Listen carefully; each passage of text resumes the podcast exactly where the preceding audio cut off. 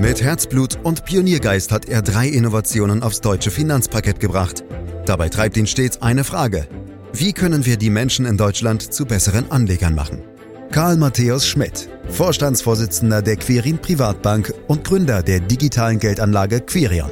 Freuen Sie sich auf Klug anlegen, den Podcast zur Geldanlage.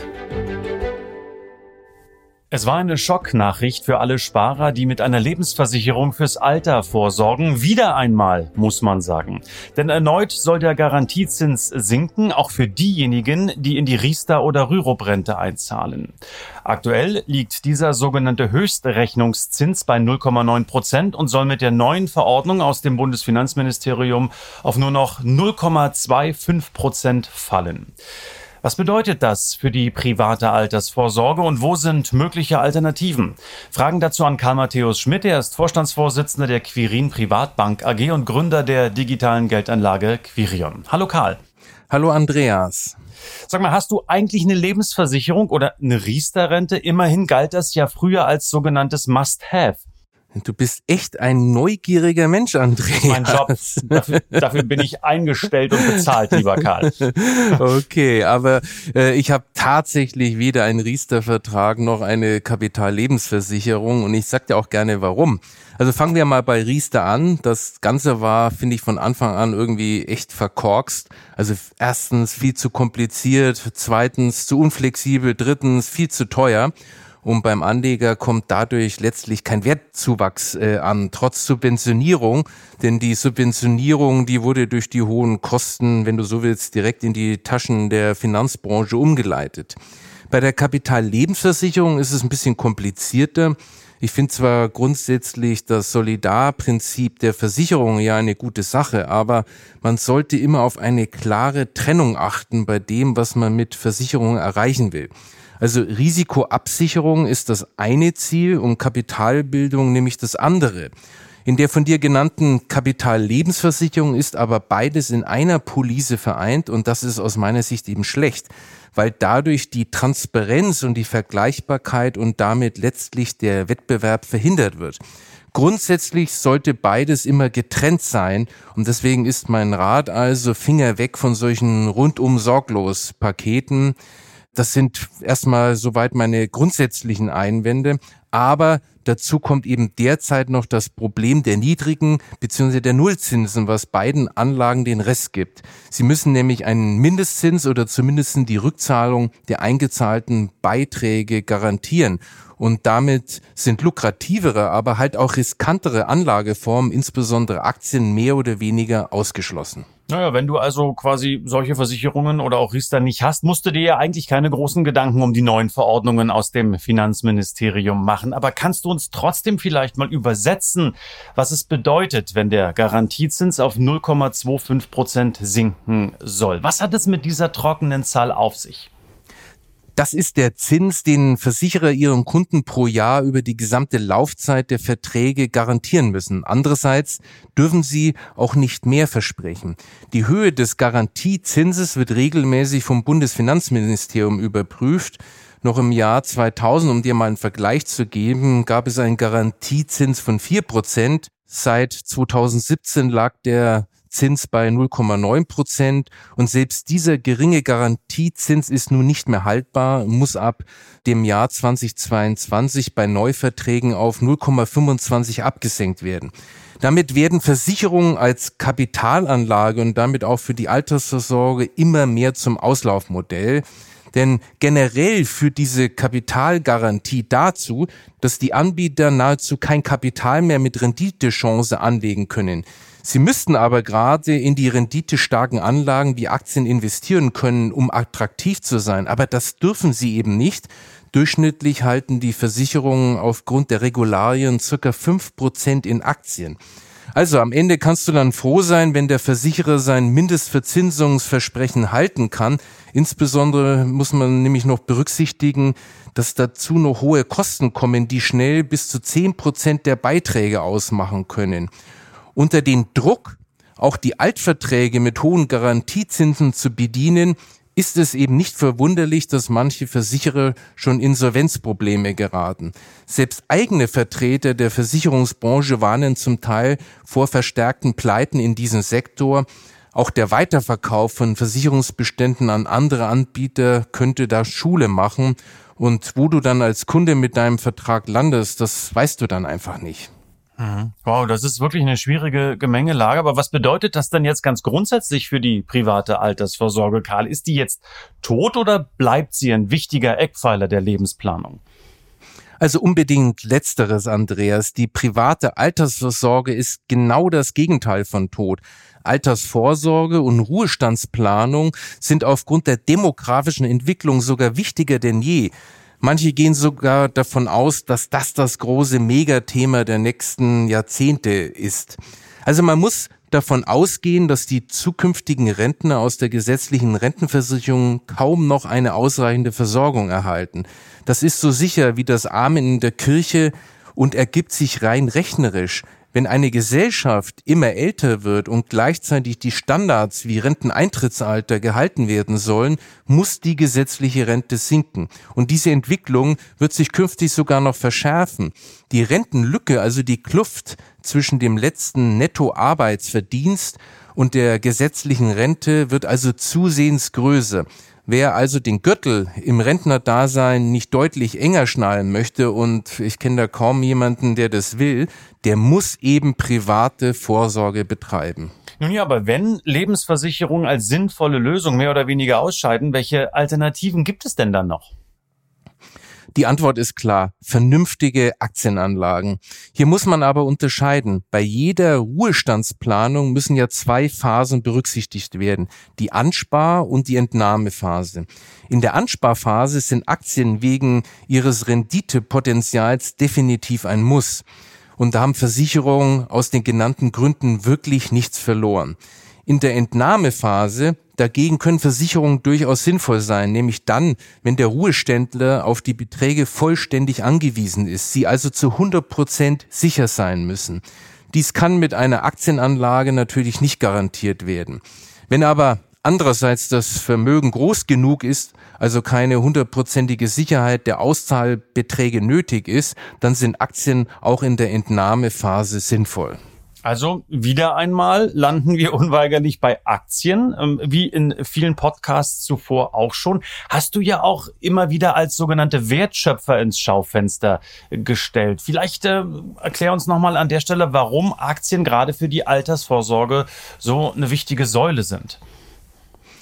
Da hast du vollkommen recht. Das ist eine ganz wichtige Säule. Und gerade jetzt bei den anhaltenden niedrigen Zinsen sollten Anleger speziell in Deutschland mehr als bisher in Aktien investieren. Und da sind eben andere Länder deutlich weiter. Ich möchte dir mal einen Vergleich geben. In Deutschland haben wir eine Aktionärsquote von 17 Prozent.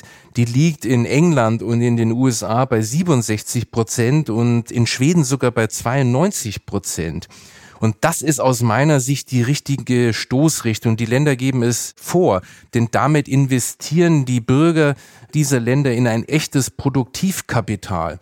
Anleger sollten ihr Geld nämlich dort investieren, wo es auch produktiv eingesetzt wird, also im Unternehmen rund um den Globus. Denn letztlich findet nur dort echte Wertschöpfung statt und wird nur dort Wohlstand geschaffen. Und wie du ja schon von mir weißt, sind dabei ETFs auf der Produktseite der beste Weggefährte. Sie eignen sich auch hervorragend für Sparpläne, womit wir wieder bei der Altersvorsorge sind, denn Sparpläne sind das ideale Instrument einer effizienten Altersvorsorge. ich weiß nicht, warum ich gerade lachen muss, aber ich hätte mir das irgendwie denken können, dass du mir jetzt wieder, oder uns, muss ich ja sagen, mit deinen ETF-Sparplänen um die Ecke kommst. Aber ich will das, wenn ich so verlache, sozusagen gar nichts ins Lächerliche ziehen, denn ich habe ja schon in den vielen Podcasts verstanden, warum es Sinn macht. Aber vielleicht erklärst du uns an der Stelle unbedingt noch einmal, wo die Vorteile aus deiner Sicht liegen. Das mache ich wirklich äh, sehr gerne, Andreas. Ich bin nun mal ein Fan der Sparpläne. Ja, also was sind die Vorteile des äh, Sparplans? Mal ganz unabhängig davon, mit welchen Produkten du sparst, gibt es nämlich einen Vorteil des Automatismus und äh, damit die erzwungene Spardisziplin. Wer den Sparplan einmal eingerichtet hat und von seinem Konto abbuchen lässt, muss keine weiteren Entscheidungen mehr treffen. Und das ist, äh, wenn du so willst, ein toller Automatismus.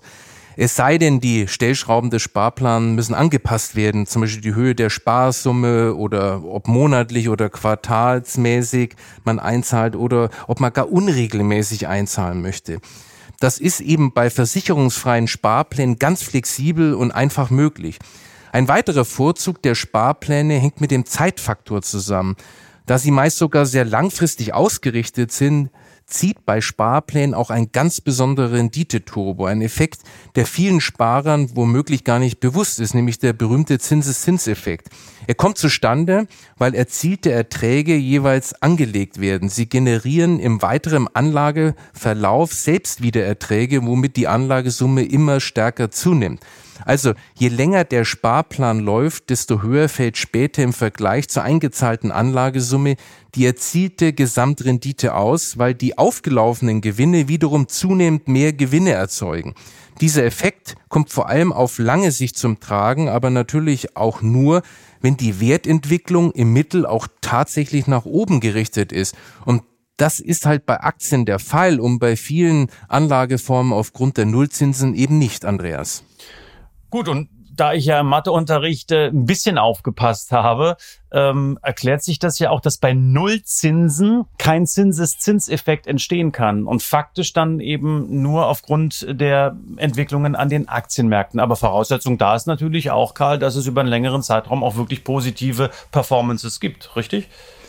Genau, so ist es, Andreas. Ein Zinseszinseffekt kommt nämlich nur dann äh, zum Tragen, wenn die Zinsen oder wie es bei Aktien heißt, die Renditen auch tatsächlich positiv sind, zumindest im Mittel- bzw. im Erwartungswert.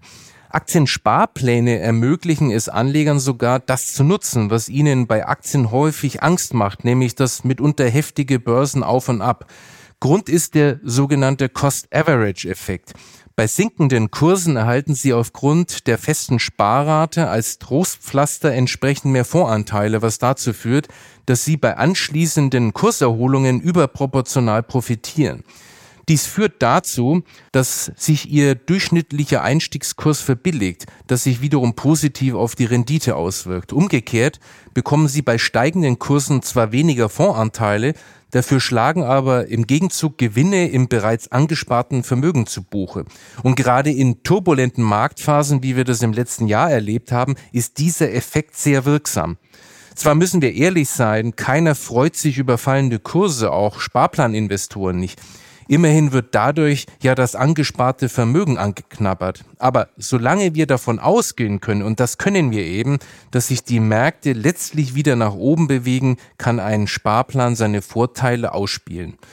Und um auf deine Frage nach den ETFs äh, zurückzukommen, ETFs sind für eine solche Strategie deshalb besonders gut geeignet, weil sie es den Anlegern ermöglichen, ganz einfach weltweit zu investieren und damit die Risiken möglichst breit zu streuen. Wissenschaftliche Studien zeigen, dass dadurch ein optimales Rendite-Risiko-Verhältnis herausgeholt werden kann. Und dazu kommt, ETFs sind sehr kostengünstig und Kosten sind neben der Rendite vor allem langfristig für jede Anlage ein entscheidender Erfolgsfaktor.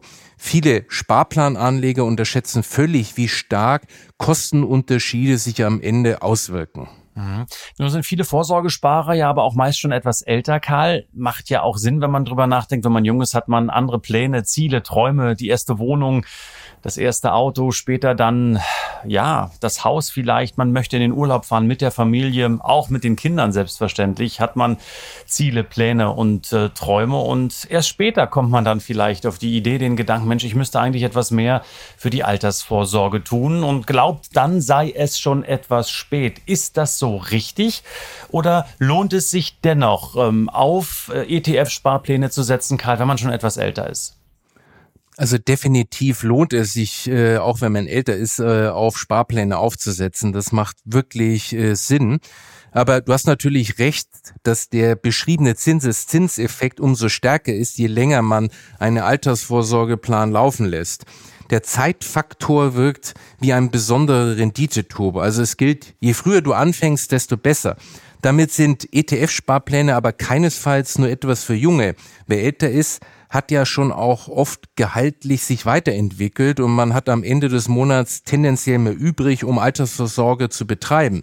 Im Prinzip ist es für solche Sparpläne eben fast nie zu spät und für eine reine Aktienanlage, das vielleicht als kleine Daumenregel, sollten es dann schon mindestens fünf Jahre sein. Und äh, mal ganz unabhängig von der eigenen Altersvorsorge, viele ältere Jahrgänge möchten ihren Nachkommen schon zu Lebzeiten finanziell etwas Gutes tun. Ein ETF-Sparplan für die Kinder oder Enkel kann für deren Altersvorsorge Gold wert sein. Selbst kleine Beiträge sagen wir 50 Euro im Monat, was die Großeltern kaum bemerken, können hier wahre Wunder bewirken, weil hier eben der Zinseszinseffekt ausreichend Zeit hat, sich zu entfalten. Also im Klartext, auch du würdest mit deinen 51 oder waren es 52? Oh Gott, hast du Geburtstag gehabt? In das, Nein, ich, es sind 52. 52. Also wir wollen dich ja nicht jünger machen, als du bist. Also mit deinen 52 Lenzen äh, würdest du also in solche Sparpläne einsteigen, wenn du sie nicht schon längst hättest, richtig? Richtig. Ähm, also ich habe äh, einen Sparplan, ganz klar.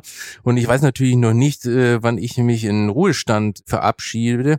Aber wenn ich mal davon ausgehe, vom klassischen Rentenalter von 67, dann habe ich immer noch 15 Jahre Zeit bis dahin. Und das ist schon ein Zeitraum, in dem es sehr unwahrscheinlich ist, dass ich mit einem ETF-Sparplan eine schlechte Rendite erziele oder gar Geld verliere. Also deswegen definitiv ein sinnvolle äh, Invest. Wie viel sollte man denn idealerweise jeden Monat in so einen Sparplan zurücklegen, um im Alter möglichst finanziell gut aufgestellt zu sein, Karl? Also eine wirklich schöne Sache ist, dass du mit dem Sparplan natürlich wahnsinnig äh, flexibel bist. Je nach Lebenssituation und Einkommen kannst du die monatlichen Sparbeträge anpassen. Auch Teilauszahlungen oder im Falle der Fälle sogar eine vorzeitige Auflösung sind ohne Umstände möglich, wobei dies natürlich nicht im Sinne des Erfinders ist. Es gibt zwar keine allgemeingültigen Empfehlungen zum konkreten Sparbetrag. Jeder Mensch hat ja auch ganz unterschiedliche Einkommenssituationen und dann später im Ruhestand auch unterschiedliche Ansprüche. Aber einen Anhaltspunkt kann ich dir trotzdem geben. Zehn Prozent des verfügbaren Einkommens in einen ETF-Sparplan einzahlen ist eine vernünftige Größenordnung. Momentan liegt es übrigens im Schnitt in Deutschland sogar äh, wesentlich höher, nämlich bei 16 Prozent. Aber man muss natürlich aufpassen, mancher kann nur weniger, mancher kann vielleicht auch mehr sparen. Und grundsätzlich, und das ist auch ganz wichtig, sollte man nur Beträge in einen Sparplan einzahlen, auf die man wirklich zwischenzeitlich verzichten kann, ohne dass die Lebensqualität darunter leidet. Und da muss man eben ehrlich zu sich selbst sein, denn eine besagte vorzeitige Auflösung, weil man sich verkalkuliert hat, sollte man möglichst vermeiden. Andererseits soll Sparen ja auch Spaß machen und die Kontoauszüge bestätigen im Laufe der Zeit sozusagen die zunehmende finanzielle Fitness und die motivieren dich dann zum Weitersparen. Also je mehr, desto besser. Und vielleicht noch ein Tipp. Es ist immer besser äh, zu sparen, als gar nicht zu sparen. Auch kleine Sparbeträge sind dann schon sinnvoll und du kannst zum Beispiel heute Aktiensparpläne schon mit 30 Euro pro Monat bestücken, also nur mit 1 Euro am Tag. Und das ist, äh, glaube ich, wirklich eine gute Idee.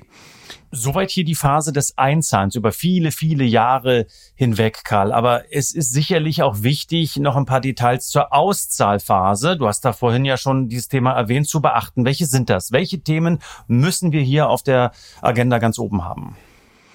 Also die Auszahlphase ist genauso wichtig wie die Ansparphase. Viele Altersvorsorgemodelle unterstellen, dass in der Entnahmephase auf 100 Prozent Sicherheit umgeschaltet werden sollte und reduzieren die Aktienquote auf Null. Auch in der Entnahmephase sollten Anleger nicht auf Aktien verzichten, wenn auch mit einer geringeren Quote. 30 Prozent ist aus meiner Sicht hier eine vernünftige Richtgröße. Der Grund hierfür ist, dass für die meisten auch die Entnahmephase ein relativ langer Zeitraum sein wird. 20 Jahre oder sogar länger sind hier durchaus realistisch. Über einen so langen Zeitraum auf die Ertragskraft und die Renditechancen von Aktien zu verzichten, ist definitiv nicht sinnvoll. Und was ich ja schon erwähnt hatte, in der Entnahmephase können Versicherungen unter Umständen Sinn machen, nämlich dann, wenn man zu 100 Prozent auf die monatlichen Zahlungen angewiesen ist. Mhm. Wohl wissen, Karl, dass du kein Steuerberater bist, aber vielleicht gestattest du mir trotzdem eine, zumindest eine grundsätzliche Frage. Müssen bei all diesen Themen, die wir hier besprechen, auch steuerliche Aspekte grundsätzlich beachtet werden? Also für ETF-Sparpläne gilt grundsätzlich derselbe steuerliche Rahmen wie für Einmalanlagen. Erträge aus Investments am Aktien- und Anleihenmarkt sind auch im Sparplanformat und auch in der Entnahmephase ganz normal kapitalertragssteuerpflichtig. Wünschenswert wäre es, wenn der Gesetzgeber sinnvolle und gut verständliche steuerliche Anreize für Aktiensparpläne setzen würde. Erfreulicherweise scheint sich in der Sache auch endlich mal die Politik zu bewegen und einzusehen, dass die bisherigen Ansätze, insbesondere Riester, gescheitert ist. Und ich hoffe wirklich, dass durch die Bundestagswahl sich wirklich endlich mal was Grundlegendes verändert und man endlich dieses Thema angeht. Karl, ich möchte gerne auch noch eine andere Facette der Altersvorsorge ansprechen, ist vielleicht sogar ein eigenes größeres Thema. Aber du bist sehr enthusiastisch für Aktien und ETFs und wir wissen, dass viele Deutsche immer noch sehr viel Respekt vor diesem Thema haben und setzen dann lieber auf eine Immobilie. Ähm, auch du hast ja gebaut. Welche Rolle spielt also das Betongold in einem möglichen Vorsorgemix? Also du hast natürlich recht, Wohneigentum zu erwerben ist, glaube ich, nach wie vor das Ziel vieler Menschen. Meistens steht dabei die Eigennutzung im Vordergrund, so wie äh, bei mir. Und ob sich so ein eigengenutztes Haus rein finanziell lohnt, ist schwer zu entscheiden. Ich persönlich glaube aber, dass es bei der eigenen Immobilie in der Regel eine sehr emotionale Angelegenheit ist. Die entscheidenden Pros und Kontras lassen sich also rechnerisch gar nicht erfassen. Hinsichtlich der Altersvorsorge ist natürlich ein großer Vorteil, später einmal mietfrei zu wohnen. Andererseits gibt es nicht wenige alte Menschen, die in relativ teuren Häusern wohnen, die sie keinesfalls verkaufen möchten, aber kein ausreichendes Einkommen haben. Eine völlig andere Sache ist es, wenn die Immobilie ein Renditeobjekt ist. Dann stellt sich in erster Linie die Frage, ob sie auch tatsächlich etwas abwirft und da darf man sich dann auch nicht in die Tasche lügen, denn der Aufwand bei der Bewirtschaftung, insbesondere bei den Renovierungskosten, die darf man wirklich nicht unterschätzen. Nicht jeder will sich sowas dann am Ende auch ans Bein binden.